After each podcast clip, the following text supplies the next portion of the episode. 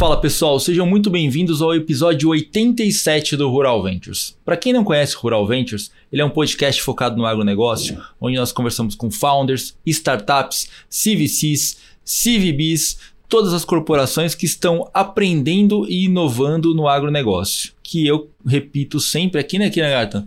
O motor propulsor da nossa economia. E aí, tudo bem? Tudo ótimo e você? Bom demais. Então aqui na, nos bastidores gravando, é, trazendo mais gente para conversar. Né? Quase chegando no final do ano. Quase chegando no final do ano, correndo aqui para fazer os podcasts, para deixar a gaveta, para a gente poder curtir um pouco a família também.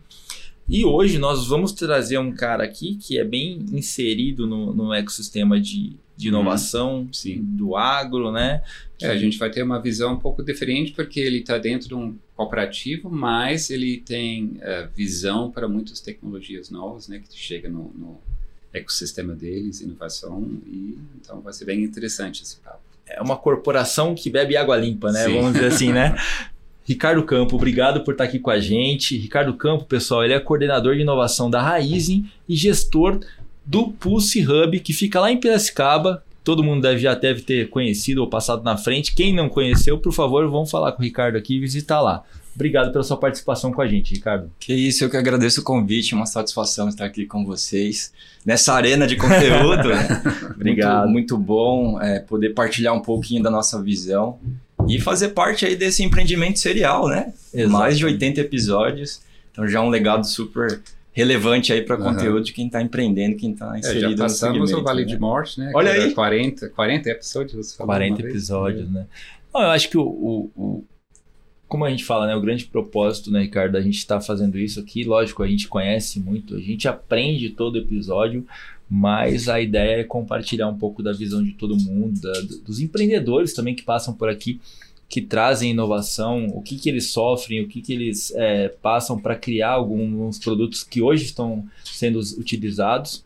E do lado da cor das corporações, das empresas, mostrar um pouquinho de como que é a visão de validação, de teste, de como que entra, de como que, que você se conecta com essas startups, que a gente sabe que é um negócio totalmente diferente.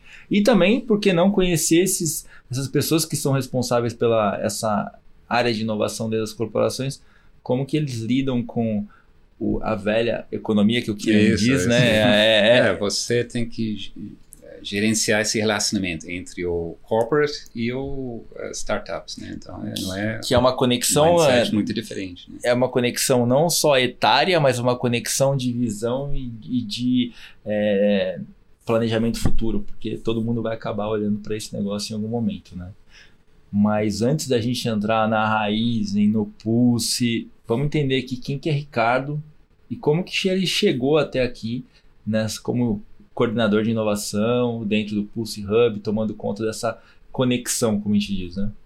Muito bom. Primeiro eu vou fazer um, um capítulo à parte, né? Eu cheguei até aqui hoje usando etanol. Uhum. Combustível do futuro. legal, legal. Né, a raiz está aí mirando para a transição energética, olhando o futuro da energia, então seria diferente. Meu carro é flex, mas faço aí Ótimo. a bandeira do etanol, do etanol de segunda geração também, que é uma tecnologia exclusiva da companhia. Mas é, a minha história em particular começa aí mais ou menos no agro, há quase 15 anos atrás. É, eu tive a grata oportunidade de fazer parte do time de marketing da DCM Tortuga, hoje é DCM Firmenec, uhum. uma empresa que é referência em pecuária né, e tem uma atuação nacional e América Latina. Uhum. E ali eu fiz parte de um time suportando equipe de vendas, equipe técnica. Mas você foi... não é agrônomo, né? Você me passo bem, né? De maneira empírica, adquiri muito conhecimento, né? É, sempre brinco que meu brand name ajuda, Ricardo Campo, Campo então não ator, acho que eu vim é, para o setor correto. Mas ali eu tive chance de fazer o meu kickoff, vamos dizer assim, para o agronegócio, é, atuando com pecuária. Né, e tendo dimensão do que, que era o agronegócio. Uhum. Aqui na Faria Lima, inclusive, né, já naquela época, é, e ali eu tive o conhecimento dessa realidade intensa e que demanda profissionais que queiram uhum. é, também é, seguir nesse legado, né? Então, é, foi uma mudança interessante de percepção. Fiquei um tempo ali, fiz um, um 360 nas áreas de comunicação, fazendo relacionamento com produtores, dias de campo, visita fábrica, feiras de pecuária, que é algo muito legal, uhum. né? Que a gente vê a realidade do produtor, né? E o pecuarista é uma pessoa tradicional, mas que investe muito do seu tempo em novas tecnologias também. Na época Uhum. a gente já via isso e estimulava aquilo. Depois dessa, dessa escola, eu tive o convite para fazer parte do Rabobank, né, que é uma instituição financeira global, Uhum. que aqui no Brasil é exclusivamente para o setor é, agroindustrial. E ali eu tive uma outra dimensão, né, é, saindo da pecuária indo para a agricultura e para a produção Uhum. pecuária como um todo.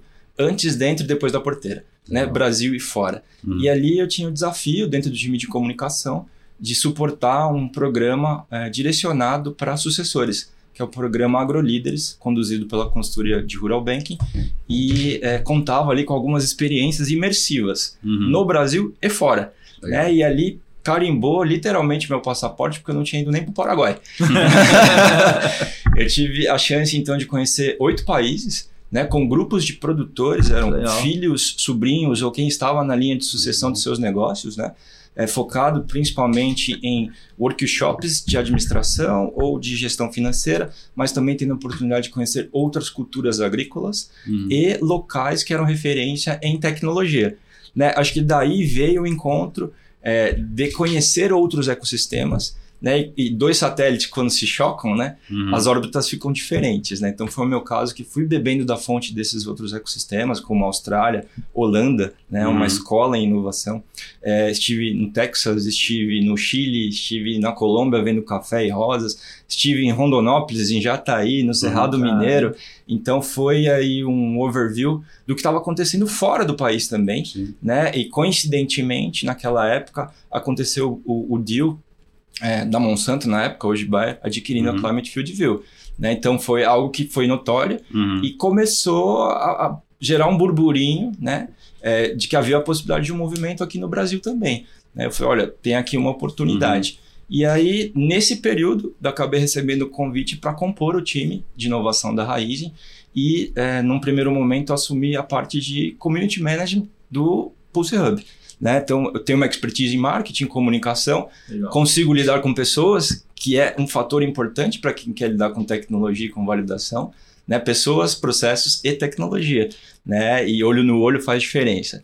Então, o meu balcão era um hub, era um coworking. Né? Então, a gente teve a oportunidade de começar ali uma ativação de eventos, workshops, meetups, tudo isso que retroalimenta o nosso pipe também. Uhum. E depois de um ano praticamente é, do modelo do Hub, que atendia naquela época só a unidade de produção agrícola e de parques de bioenergia, né? a gente chama ali é, de EAB, é, o modelo se expandiu para toda a companhia. Então também foi um projeto que teve um início, né? Uhum. é, bem suportado pela liderança da companhia, que, ho- que se expandiu hoje ah, com atuação em todas as frentes e todas as business units da empresa, né? Então, é, de lá para cá, a gente teve chance de fazer parte de, de um time multidisciplinar. É, o nosso portfólio de empresas parceiras, que são startups que têm um vínculo conosco, né? Saiu de 7 para 58 empresas. né? a gente também teve a oportunidade de criar uma esteira para experimentação, mas isso vou falar mais em detalhes um pouquinho. Uhum. Então, no final, é, essa trajetória né, não para aqui. Né? O Ricardo Curioso também está estudando aí é, um pouco do tema de rastreabilidade, terminando o mestrado na Exalc, que é ali do lado. Uhum. Né? Então, não podia perder a oportunidade também de fechar um pouco desse ciclo né, e aproveitar o que o ecossistema nos oferece. Legal. Muito legal. Então essa trajetória ela começou tudo lá atrás falando com a nova geração que tá, que provavelmente vai, vai usar toda essa tecnologia que tá passando pela gente aqui, né? Pois é, é, é importante esse ponto porque o, o agro é um setor tradicional, É. a gente sabe das dificuldades geracionais, mas a gente sabe que é, existe uma cooperação dentro de grupos produtores ou de cooperativas, mas de fato quem vai suceder o legado é importante que já tenha uma abertura ao que é novo, seja num processo, seja num modelo de gestão e novas tecnologias. né? e, e o risco de adotar algo novo passa por uma mudança cultural também. Uhum. É, então, como você fala, o jeito de pensar, o tal do mindset, né? Uhum. E não é fácil arriscar na produção agropecuária. Não. Né? Quem joga uma semente na lavoura não sabe as condições climáticas, de Uhum. preço, é, de condição de mercado, o que, que vai acontecer de instabilidade ao longo é, do ano na economia, ou qualquer Uhum. cenário de revés de super safra em outro país, né? ou de qualquer Câmbio. Exatamente, exatamente. Então, eu diria que eles são os exemplos de empreendedores Uhum. e empreendedoras, né? Tem muita mulher de fibra aí no no campo também, mas de fato os jovens são um excelente canal para a gente poder iniciar essas provocações, Uhum. né? Mas é, a gente também tem que contar com a experiência e com a sabedoria de quem já está há muita geração e sabe também implementar. E como foi essa mudança? Você estava morando em São Paulo, mudou para Piracicaba, né? Quando você entrou no Raizen. Como foi esse... Você é de São Paulo ou eh, você nasceu aqui? Sim, nasci aqui do lado, na Vila Ah. Madalena. Ah, legal. Depois tive uma temporada na região do ABC e depois Uhum. fui morar na Zona Leste. Fiz um tour na cidade aí ao longo da minha, da minha estadia aqui. Fiquei praticamente 30 anos em São Paulo e me mudei para Piracicaba. Né? Fiz foi esse... Já faz um... cinco anos, Cinco anos. cinco anos. Foi uma transição é, programada, Uhum. bem discutida é, com a família, uma decisão conjunta aí com a minha esposa e hoje com meu filho. É, mas é, foi uma escolha acertada. Hoje eu não me arrependo. E é, é muito bom saber que existe oportunidade em cidades que são polos agrícolas Uhum. que têm aí chance de acolher pessoas que queiram desbravar esse cenário, seja em agtech, seja na área corporativa, seja na área de produção. Né, Piracicaba aqui do lado, Uhum. né? Mas É. se fosse qualquer outro desafio em outra cidade também, acho que é, seria uma mudança natural pelo fato de eu já estar há um certo tempo é, nesse setor, né? E, e Uhum. faz diferença a gente estar próximo à produção. Sim. Dúvida. Então, quem empreende, inclusive, com recado, né? Tem que sujar a bota, né? Então, olhar a produção em loco faz a diferença, conversar com quem está ali. Sim. Então, no nosso caso, a gente está muito próximo ali da área produtiva, seja da área da raiz ou da área de fornecedores de cana. Então, foi muito legal. E Piracicaba é uma delícia. Ajuda também o Esse fato é- de que é uma cidade que tem uma estrutura muito boa. E a gente fica muito feliz de ter mudado num momento que estava sendo formatado um ecossistema Sim. também. Ainda está, obviamente, mas eu até brinco que, olha, ali era mato, hoje já é um novo hub. Aham. Então a gente tem uma densidade hoje de players, né, de agentes que estão ali e que se complementam, Uhum. né? A figura de investidores, Uhum. a própria universidade ali no epicentro, né? É, não estamos distantes de- da Unicamp ali de Campinas, que é outro ecossistema Uhum. também super relevante. Então foi muito legal. É, mas fui de Malicuia e fiz essa mudança aí. Foi uma, uma aposta muito boa e fico feliz que tenha dado certo. Legal. E, Ricardo, deixa eu resgatar um pouquinho, vamos voltar um pouquinho. Então, como você, como é coordenador de inovação digital da Raizen e gestor do Pulse Hub, e você acabou de falar que vocês saíram de 7 validações de startup para 58, é isso, né? Uhum.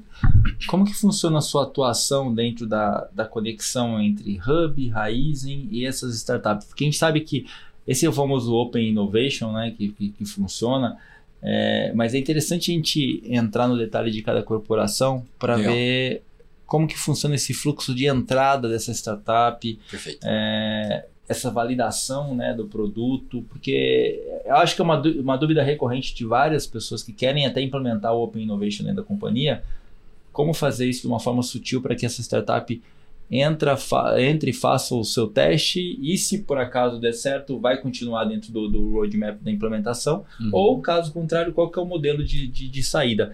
E depois a gente entra um pouquinho mais no modelo do Pulse. Ótimo. Fazer só uma pontuação. Nós temos um modelo de startups parceiras que fazem parte do nosso portfólio. Sim. De 7 foi para 58. Ah, legal. Hoje a gente já tem uma conta de mais de 100 projetos pilotos Pô, que legal. e desses 40 a gente conseguiu efetivar em contratações. Ah, então melhor ainda. Então é, a gente vai falar de um roadmap de implementação muito maior. É isso aí. Legal. Mas qual que é o nosso desafio, né? Então, hoje ah, atuamos aí dentro de uma equipe dedicada à inovação aberta, é, apoiando aí as decisões e linhas estratégicas da companhia. Lembrando que a Raiz é uma empresa integrada de energia, né? Ela tem uma cultura é, bem sólida, um ecossistema integrado, porque a gente tem negócios do campo ao posto. Então, é um ecossistema dentro do ecossistema. Vou explorar um pouquinho desse, desse ponto aqui também com vocês. E é uma empresa que investe em tecnologias avançadas. Uhum. Então, olhando todo esse contexto, a gente consegue, no final do dia, ajudar a implementar tecnologias, mas dar uma atração dentro de um volume produtivo muito grande. Né? Se a gente for considerar os nossos parques de bioenergia, que são as nossas usinas, hoje são 30 em operação. Né? Em área produtiva, considerando a área própria e área de terceiros, mais de um milhão de hectares de lavoura. Né? Então é muito campo de prova, de experimentação, e sem falar de outras áreas como terminais de combustível e postos da marca Shell. Então hoje o nosso time trabalha tanto de maneira proativa ou com o mandato de alguma área de negócio que nos procura. Né? As empresas que têm interesse em se conectar com a Raizen podem ir diretamente nas áreas de negócio, mas certamente a nossa porta como Pulse pode ser mais acolhedora. É. Né? Elas podem aplicar diretamente no site e a gente faz um trabalho de curadoria e qualificação de qual é o momento daquele founder ou daquela founder, é, qual que é a trilha e qual que é a maturidade do produto, né? Então, primeiro um assessment ali, depois o time uhum. faz uma interface mesmo. Né? E dessa qualificação, hoje a gente já tem é, mais de mil empresas, startups qualificadas ou empresas de base tecnológica, né? algumas spin-offs. Uhum. Alguns pesquisadores também estão ali, às vezes, no momento de lançar produto em mercado, que ficam nessa base. É, dado que a gente tem é, essa base de inteligência, a gente pode seguir de maneira proativa até uma área de negócio que tenha já é, um mapeamento de uma oportunidade. Então, tem coisas setoriais que a gente já conhece: Sim. conectividade, telemetria, e aí vai. Então, a gente sempre vai é, gerando algumas provocações para essa conexão, uhum. né? seja uma reunião, seja uma visita a campo. Se houver oportunidade, uma abertura, e aí o modelo de negócio da empresa também tem a fit para o modelo da Raizen, que é particular, né? É uma atuação B2B, né? Diferente de um produtor tradicional, uhum. a gente tem uma escala. Então a gente também tem o cuidado de encontrar um, um, um empreendedor ou uma empresa que tenha condições de nos atender. Sim. Né? É, é, tentador começar um projeto em toda a companhia. Então a gente com metodologia, com uma abordagem para que isso aconteça de maneira segura e controlada, seguimos aí talvez por uma prova de conceito ou um projeto piloto. Né? E aí a gente tem condições de estressar um pouco do desafio que se espera, alguma hipótese que você quer testar, e de fato se é o momento certo daquele empreendedor, daquela solução, ou o momento certo da área de negócio adotar. É porque não adianta a gente investir tempo, investir recurso e depois não ter continuidade na implementação. Uhum. A gente faz até hoje o cuidado, é, depois de uma, uma POC, né, uma prova de conceito ou um piloto ser validado, ser contratado numa esteira de fornecimento de tecnologia, de fazer uma operação assistida em campo. Hum, então a é gente legal. percebeu a necessidade de não é nem a bancada, né? Porque o piloto ele pode estar numa região característica, por exemplo, a gente produz em Jataí, em Goiás, Carapó, no Mato Grosso do Sul, e em Piracicaba. São zonas distintas, inclusive uhum. de background de quem vai lidar com uma tecnologia.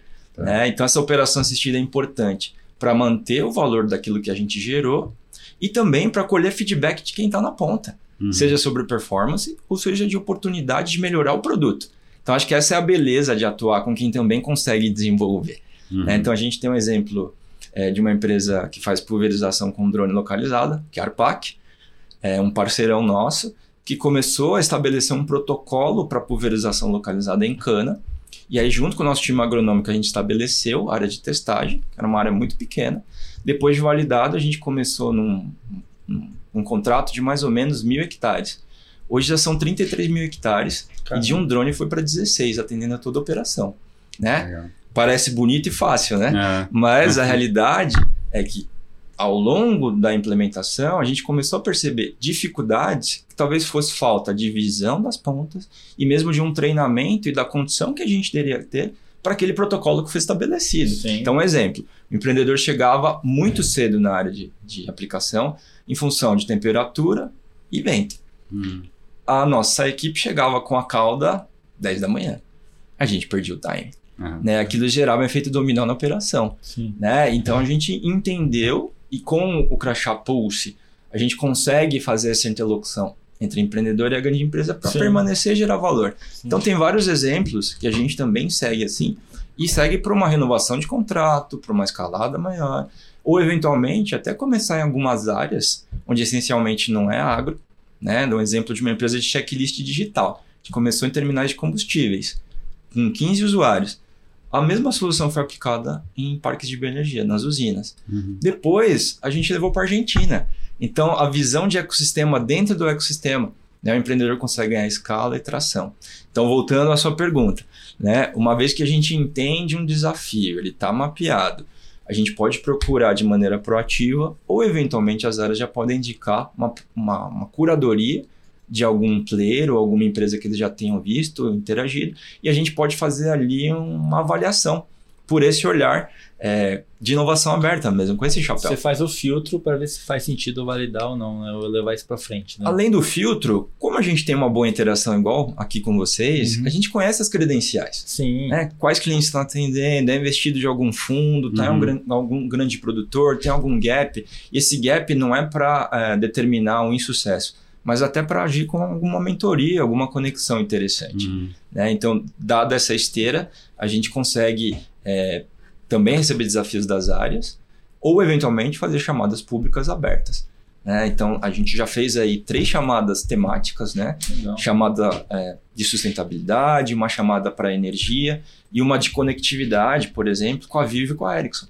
Legal. A gente fez aí um, um movimento pró-conectividade, era uma temática muito mais ampla, né? A gente fez ali uma seleção de startups que estavam olhando para o desafio de conectividade, e aí uma delas foi a IoTag.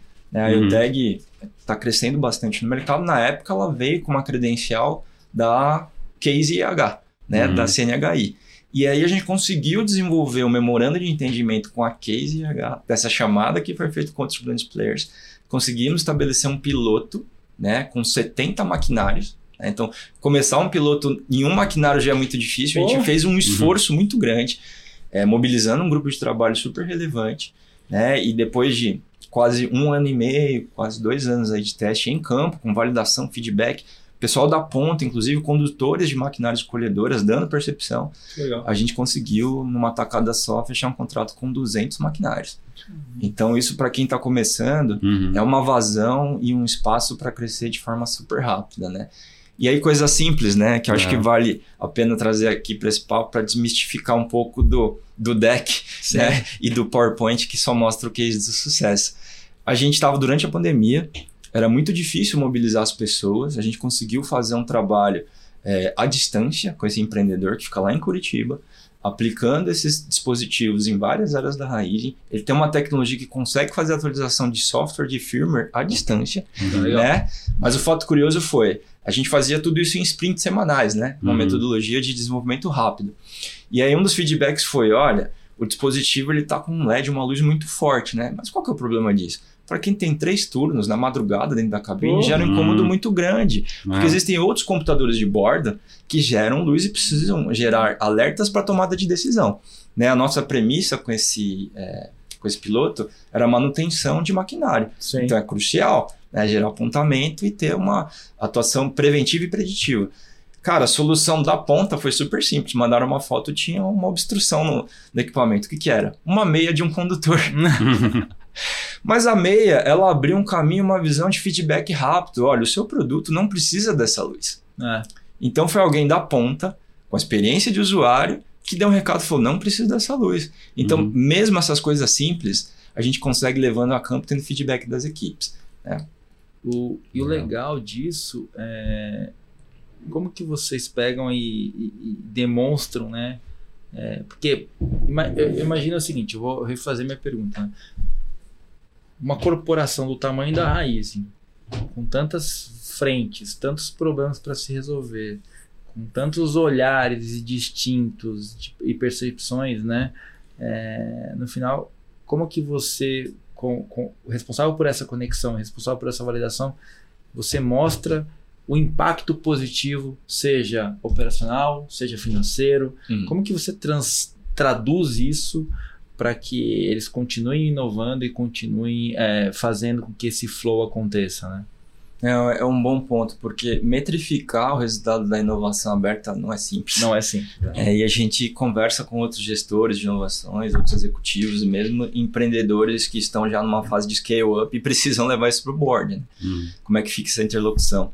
Então, algumas métricas que a gente aprendeu a utilizar ao longo do tempo e já foi modelando isso também ao longo desses seis anos de atuação. Né? A gente já teve a habitação do espaço, né? ah, né? então, o portfólio de startups parceiras, que é relevante. Isso por quê? É, no final das contas, eu estou gerando oportunidade de interação Sim. com os funcionários e com os colegas da empresa, e isso mexe com a cultura da inovação. Total. E é difícil super impor- metrificar. E é super importante. É, acho- eu diria que é a fundamental, né? Então Uhum. faz parte do nosso pilar, né? Inteligência para antecipar o que é novidade no mercado. A gente tem uma questão de posicionamento, que é usar a nossa interlocução com o ecossistema para manter a raiz em como uma das líderes de mercado, mas a cultura também. Né? Então, essa interlocução no hub com as startups em eventos é importantíssimo. Então, a- a- o portfólio já foi um indicador, depois o número de POCs ou pilotos que a gente havia desenvolvido, a Uhum. conversão disso em contratos e depois a gente começou a, a metrificar, a mensurar os resultados que foram gerados. E você, é, é, de maneira antecipada, às vezes prever o resultado de uma tecnologia que ainda não foi validada é muito difícil. Você parte de uma premissa daquilo que a solução pretende resolver Uhum. e a gente aprendeu também a estar muito próximo do- da área de negócio. E a gente está também na estrutura de tecnologia. Então já existem algumas premissas de resultado da área de negócio que foram estabelecidas por um plano estratégico de negócio que já servem para endereçar aquilo. Legal. né? Então, seja redução de insumo, Uhum. redução de horas operacionais, redução de custo operacional, eh, qualidade de produtiva, eh, ganho produtivo e, eventualmente, até custo financeiro mensurado, por exemplo, de biomassa que a gente deixou de utilizar em caldeira, dada uma tecnologia que foi aplicada, nesse caso da, da startup Mirim. Então, a gente faz uma mescla né, de resultados que passam, às vezes, até por segurança do trabalhador, né, de soluções de tecnologia que a gente vê para evitar acidente de exposição, ou mesmo exposição de reputação. Né? Então, é, e impacto, por exemplo, a gente conseguiu emplacar um projeto com a Arable, que é uma startup americana, está fazendo a tropicalização da tecnologia, é, num fundo de impacto da Bom Sucro. E a Bom Sucro é a principal certificadora de boas práticas é, socioambientais de produção da cana-de-açúcar. Então, isso tem uma questão de reputação.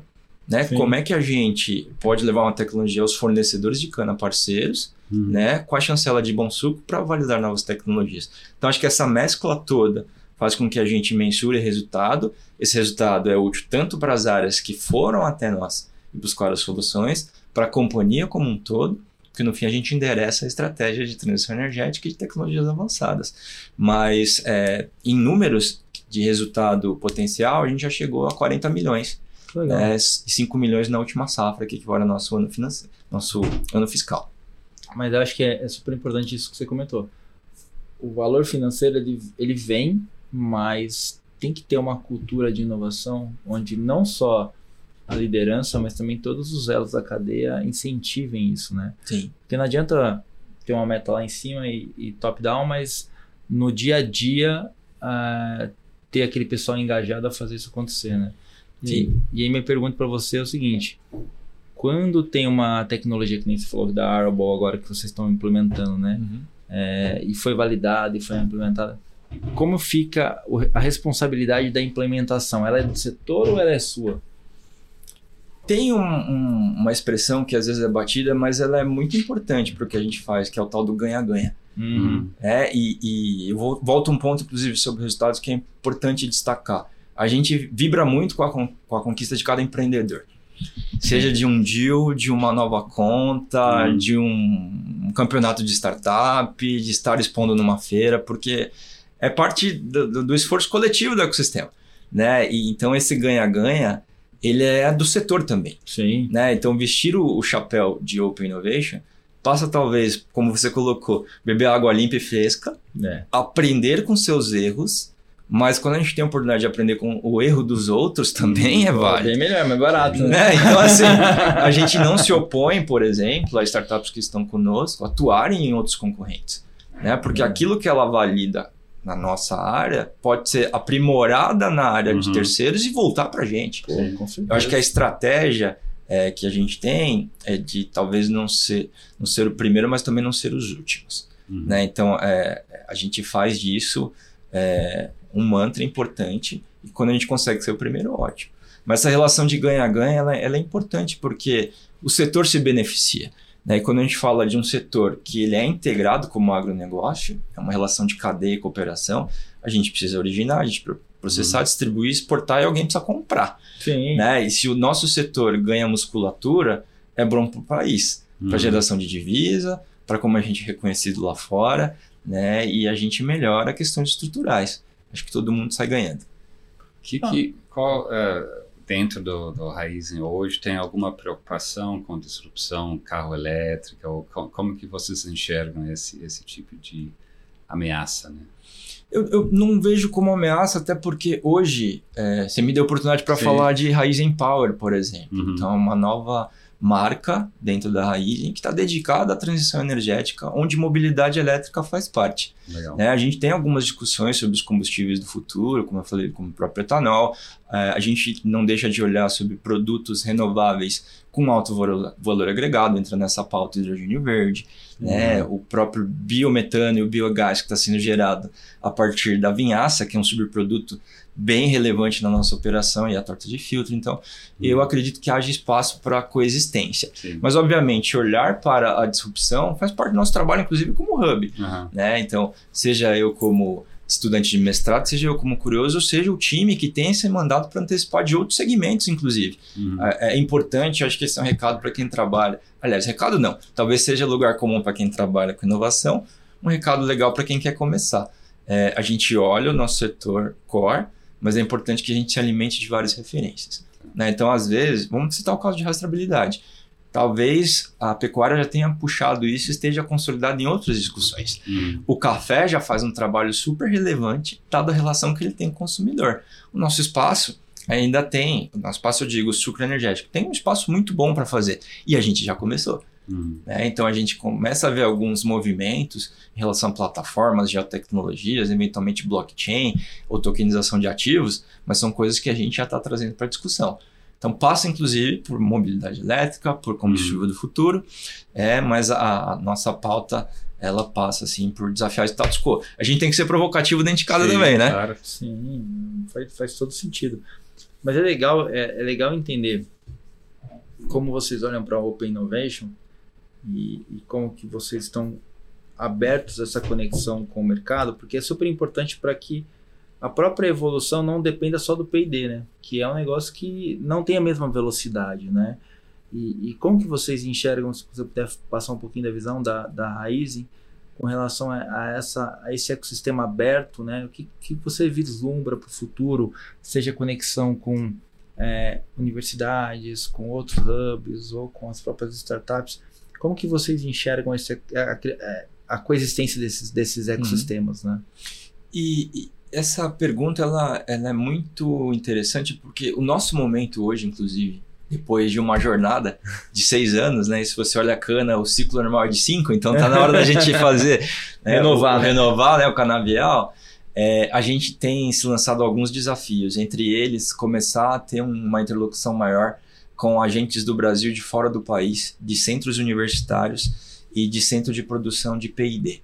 É, então a gente sabe é, da dificuldade às vezes né, de um projeto acadêmico ganhar é, musculatura e virar produto. Dificilmente. Né? Talvez a nossa realidade como Brasil, né, ela tenha alguma particularidade em função a isso comparar com outros ecossistemas. Sem dúvida. Né? Mas acho que cabe a gente, como grande corporação, a gente como representante do ecossistema, tentar abrir portas. Né? Então, semana passada a gente estava lá em Campinas na inauguração de um centro direcionado para bioenergias que tem a chancela da Embrapi. Né? E a Embrapi é uma organização de fomento a desenvolvimento a fundo perdido, mas que incentiva esse olhar para quem quer pegar, inclusive, tecnologias de TRL mais baixo. Né? O que, que a gente aprendeu? Alguns produtos estão prontos para testar e implementar. Né? É o tal do é, plug and POC, né?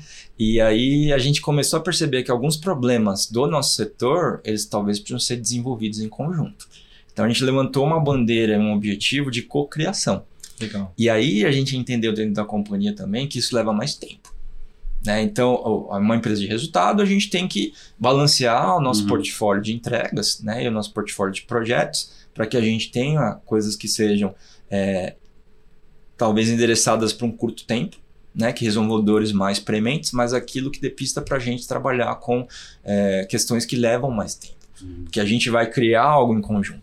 Né? E tem muita coisa boa nas academias. Sim. E o Brasil é um celeiro de pesquisa Uhum. e é um celeiro de produção agrícola. né? Então a gente tem uma tempestade perfeita, né? Campo de prova, é, o investimento de grandes corporações, o surgimento de outros hubs. E nesse sentido, a interlocução com outros hubs também, seja no próprio bairro de onde a gente está, Uhum. seja em é, ecossistemas onde a gente tem a presença como Raizen ou que a gente vai procurar para tentar aprender. Então, eu vou dar um exemplo de um hackathon que a gente fez para o Shellbox. É, o Shellbox é o nosso aplicativo é, de pagamentos para transações em impostos e na marca, é, nas, nas lojas Shell Select, né? É, e a gente fez um hackathon online durante a pandemia e buscando soluções para melhorar o ecossistema do, do Showbox. E o vencedor foi uma empresa de Ananindeua do Pará. Caramba. Então, olha só como tem gente que Uhum. se propõe a desenvolver dado algum problema e a gente acessou um ecossistema de lá, é, da região norte. E se você pega, por exemplo, a região de Manaus, hoje tem produtos de valor agregado na agricultura, como cacau amazônico, café amazônico, guaraná, açaí, Uhum. piscicultura e produtos para cosmético ou medicina que demandam ali a atenção de um hub, por exemplo. né? Uhum. O Manaus, Manaus Tech Hub é um exemplo super legal É. entre outros que existem. Então, quando a gente tem uma demanda, a gente não, não se restringe a um olhar é, introspectivo para o umbigo, né?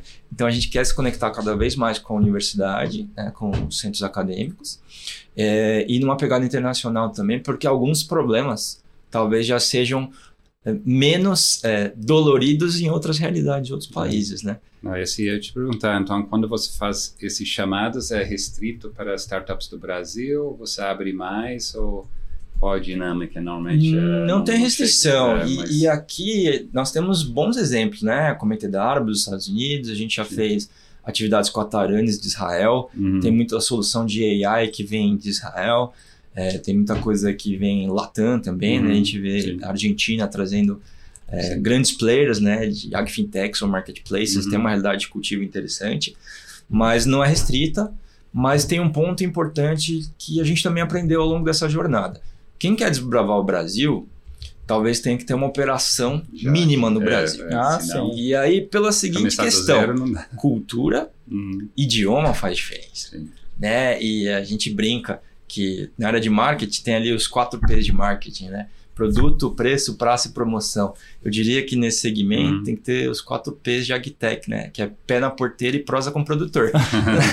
para justamente ter uma interlocução. Porque no nosso caso, se não tivesse alguém em campo é, desenvolvendo o que seria a metodologia, mas tendo chance de ir em loco, Uhum. é, ouvir o usuário, ajustar para a necessidade que a gente tem, eu poderia fazer uma chamada em qualquer idioma para qualquer Uhum. país, mas não Uhum. faria sentido. Né? Então, a gente entende que o Brasil tem características é, estruturais e uma dimensão que permite validar muita coisa, e a gente tem visto um movimento de empreendedores de fora do país que tem vindo para cá, justamente porque a gente tem oportunidade, a gente tem uma dimensão e uma multiplicidade de culturas agrícolas. Uhum. Então aqui é um, um- um lugar excelente para esse tipo de validação, né? É, Então não é restrito. A gente tem bons casos aí de empresas de fora, é, mas a gente entendeu que talvez essas é fácil. características para uma estrutura montada, uma- uma mínima operação montada, é, permitem que a gente siga a nossa metodologia, siga a nossa esteira e dê vazão para aquilo que a gente tem como objetivo. Legal. Olhando para o Pulse hoje, é, como um hub de inovação que conecta é, funcionários com as startups, qual você acha que é o grande desafio de, de, de- gerir esse, esse, esse hub para atrair cada vez mais, não só startups, mas também pessoas que queiram participar desse ecossistema? Eu acredito que tenha um desafio aqui muito relacionado à, à compreensão do que é inovação aberta, primeiramente. Né? E a gente tem esse cuidado na nossa comunicação, seja comunicação interna, comunicação externa. Isso para separar o oba-oba do trabalho. e aqui eu tomo cuidado falar isso aqui, porque às vezes a gente transmite pelo jeito descolado das startups, pelo jeito mais é, aberto de lidar com as relações comerciais, inclusive, de que não tem seriedade, mas tem. Sim. Cara, é negócio, é business. Uhum. Né? Então aqui entender que separar o hype da vontade de fazer algo pró-inovação. Uhum. Né? Então a gente, quando vê é, o lado do, do colega raiz, funcionário, a gente entende que é necessário às vezes um, uma abordagem didática e a gente conseguiu definir, por exemplo, uma trilha de inovação aberta, porque É. eles consumam Isso é legal. né, de maneira assíncrona ou síncrona. No workshop é o consumindo. A gente gravou conteúdo, né, inclusive com startup falando. Então a gente está numa, numa jornada agora de ajudar, inclusive, o tal do intraempreendedorismo, Legal. né, que são esses colegas que estão em várias é, áreas, é, em várias partes do Brasil, entenderem o que a gente faz, entenderem o que é o ecossistema e se aproximarem de maneira genuína. Né? Então, talvez não seja o meu momento. Quando surgir uma oportunidade na área, eu vou levantar a mão e ser o embaixador para multiplicar esse trabalho. Né? Então, aqui o cuidado realmente a gente separar, olha, é, tem algo realmente que a gente consiga endereçar ou você vai consumir conteúdo e a gente pode gerar esse conteúdo de outra forma Sim. workshop, live e comunicação. Fica até a dica para seguirem as nossas redes sociais e assinar a nossa newsletter. Mas é um trabalho importante. Né? E pessoas, eu diria, do lado de fora, é, que querem conhecer também, e a gente é muito aberto a fazer benchmark, a fazer essa troca de conhecimento, porque a gente Uhum. também aprendeu lá atrás conversando com muita gente. Uhum. Então, às vezes, tem empresas que nos procuram e falam, cara, eu gostaria de conhecer o modelo, de entender como é que foi a dificuldade.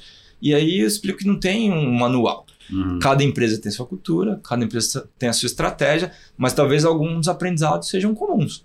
Né? Então, a comunicação, entender que não é só top-down, mas de, de, de baixo para cima também funciona muito. Sim. Esse engajamento de pessoas, é, e, e passa por gerar conexões é, genuínas. Né? Então, não é incomum pessoas que nos procuram, que já fizeram um trabalho interno de entender uma oportunidade, eventualmente de olhar até uma empresa que tenha conexão direta e vem ali com uma vontade de fazer virar. E a gente dá todo o suporte para que isso vire realidade, né? Mas às vezes não é o momento da área, inclusive, para uma decisão estratégica. Sim. Mas, cara, a gente abriu uma porta, uma interlocução. E acolhe essas pessoas, né? Então, Cultural, né? Isso Exatamente. é então vai muito gerando depois um negócio orgânico, né? E do lado de fora também. Tem um ponto importante que é a atração de talentos, né? Ah, isso é importante. E aí a marca empreendedora é importante aqui. O Pulse funciona como uma ferramenta também para atrair talentos, né? Desde programa de estágio e trainees ou algumas situações em que a gente encontra pessoas com perfil técnico dada interações que a gente teve. Sim. Desde startups que passaram a trabalhar com a gente, e de outra forma também, funcionário raiz que foi trabalhar em startup para nos atender. E, cara, é um canal bem, bem legal. É, e existe uma dificuldade de atrair talentos no campo, Ah, né? é. Então, é, se a gente fala hoje de ecossistema, é, as agtechs ou as empresas de base tecnológica, elas abriram um caminho muito legal para atrair talento das cidades para o campo também. Que é importantíssimo, né? Falando desde filhos de produtores ou produtoras que vão para a cidade ou para centros urbanos, estudam, né? E s- levam aquela picadinha do empreendedorismo e voltam, começam a empreender. Ou pessoas que estavam na cidade e começam a ver oportunidade no campo, fazer isso também virar realidade. Então é, é muito bom. É um agro diferente, né? É um agro que, que atrai por conta da tecnologia, por conta da inovação, por conta da novidade, né? Então é, é um, outro, é um outro perfil para um outro público, né? Acho Sim. que faz todo, todo sentido, né? É, e aqui tem um caso super interessante, como é que a gente apoiou também em trazer pessoas diferentes. Acho que a diversidade vem também é, a co- a- é, bem como um, um diferencial importante para quem quer inovar. Diferentes pensamentos, diferentes realidades, diferentes backgrounds, né? repertório.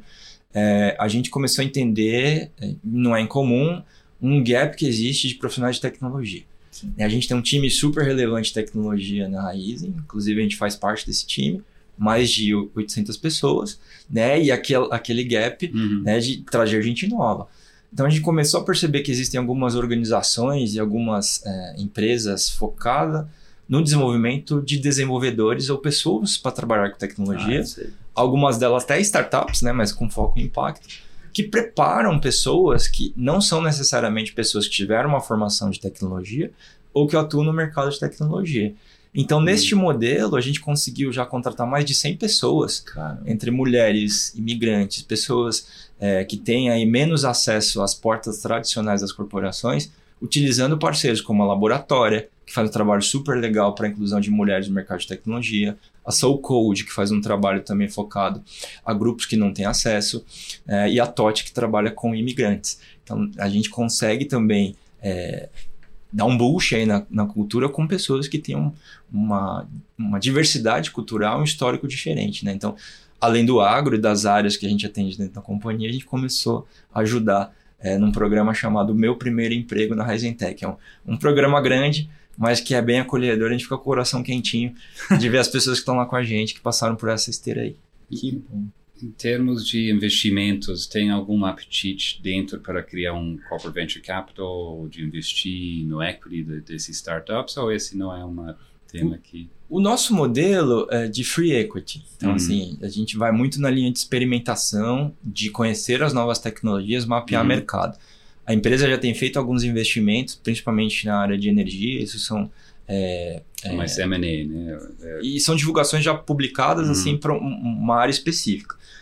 Existem discussões né, do modelo CVC, a gente vê que outras empresas têm estabelecido, o VB também, né, o Venture uhum. Build, a gente já tem acompanhado, estudado, e são, são estratégias que a gente tem olhado com carinho, mas uhum. é, nosso modelo é testar, criar essa densidade e conseguir uhum. emplacar para trazer como uma nova tecnologia homologada pelo Legal. pulso, pelo time de tecnologia. E eu queria te perguntar um negócio, dado que é, tem etanol de segunda geração, tu, tem várias formas de você reutilizar tudo que é produzido na cana, né? Como que vocês, se vocês estão olhando, na verdade, para dentro do sistema de economia circular hoje, que é tema de várias, várias frentes, né? Uhum. E a uhum. gente sabe que a, a, a, cana, pô, eu morei em usina, eu sei, eu morei oito anos em usina, eu sei quanto que é reutilizável tudo que a gente cons consegue produzir da cana. Uhum. Vocês têm olhado para isso? Como que vocês estão olhando para isso? Eu vejo tanto como raiz quanto push. Né? Então, o investimento em compromissos públicos de sustentabilidade, por exemplo, que a raiz estabeleceu, já é uma forma de deixar bem nítida essa preocupação. Né? A gente lida com um ativo biológico, né? que é a cana. Né? Então, a gente tem uma preocupação muito grande de que isso seja realidade, tanto em área própria quanto área de terceiros. Né? É, a Bom Sucro é um exemplo disso também. Né? E dentro de um programa chamado Elos Raizing, a gente também segue com boas práticas de produção para fornecedores parceiros. Então existem demandas né, das áreas de negócio. É, quando eu falo área de negócio, pode ser área rural, área agrícola, de agronômico ou de negócios agrícolas, para que a gente veja essas oportunidades. Né? E no ambiente produtivo industrial, que são os parques de bioenergia, a gente tem geração de subprodutos, né? subprodutos como a cinza de caldeira, como a própria vinhaça, como a torta de filtro, que já é utilizada na operação, seja uhum. para é, processo de fertilização, processo de geração de biogás agora, né? Sim. Planta de guariba, a gente já está aí com um plano de expansão. Mas como push também a gente é demandado para ver o melhor uso desses subprodutos ou coprodutos, né? Então, desde o uso da vinhaça, compactação de vinhaça, uso de cinzas, uso de biomassa. Então, é algo que a gente olha assim, reuso de água né, no processo produtivo, e mesmo outros subprodutos que a gente possa entender que possam ter utilidade, né? Então, sim, a gente olha com, com atenção para a economia circular, né? E a pegada sustentável está presente ali no nosso negócio também. Muito bom. Ricardo, infelizmente nós estamos chegando ao final, passa muito rápido, né? Mas antes da gente finalizar, cara, eu queria que entender um pouquinho onde você se sei, você é um pesquisador, onde você se atualiza, onde você consome informação para estar tá atualizado perante todas as inovações que vêm do agro, ou não do agro, que são off-agro, mas que atingem uhum. um agronegócio de alguma forma, né? É, para a gente poder compartilhar com quem ainda está nos escutando. Legal. Eu tenho um pouco de mídia tradicional ainda, né? Legal. Eu gosto muito ainda de, de, compartilhar, inclusive, conhecimento em mídia impressa. Então, Plant Project é uma revista que eu tenho o maior carinho, né? Contribuo ali com alguns textos, uhum. inclusive. Legal. É, e ela traz um aspecto de cultura, gastronomia, tendência e inovação que é muito bacana. Não é só para fazer merchan, não, mas eu acompanho uhum. o trabalho. Né? E falando de Datagro, que está por trás do Gui Nastari, né? um abraço. É isso. Ia puxar justamente para um evento que vai ser um marco aí de atualização. Né? A gente se encontrou lá no lançamento, Sim. que vai ser o GAF, né? o Global Agribusiness Festival. Né? Então, acho que é uma forma de se atualizar, estando em eventos também e tendo conexão com pessoas. Mas além da revista, gosto das mídias digitais. Né? Uhum. Né? Então, sou LinkedIn Heavy User, uhum. né? E fiz uma curadoria de perfis e acho que aqui passa desde grandes corporações, outros canais, grandes marcas, Brasil e fora, mesmo founders e VCs. E ali na sua timeline pode ter um conteúdo muito bacana é, da realidade do dia a dia, né? Então, tem muita coisa que você precisa separar o joio do trigo, né? Uhum. Mas é um canal muito poderoso. E, e em termos de conteúdo mais dinâmico, sobre economia e agronegócio específico. É um parceirão nosso aí que é o Luiz Sá, né, que está com o projeto do AgFeed também, tá Legal. trazendo muita coisa legal. Lula. É isso aí. É, então são conteúdos que, que me ajudam no dia a dia. Como pesquisador, eu descobri o Google Scholar, não conhecia. Ah, é, não. Cara, é uma ferramenta muito legal. Dependendo da pesquisa e o tema que você vai colocar, dá para acessar papers do Brasil e de fora. Né? Então, é quase que uma Alexandria em legal. tempo real. E eu descobri muita coisa estudando e acessando essa ferramenta. Então, para quem precisa procurar um novo tema, é uma ferramenta muito bacana. E, E o, free.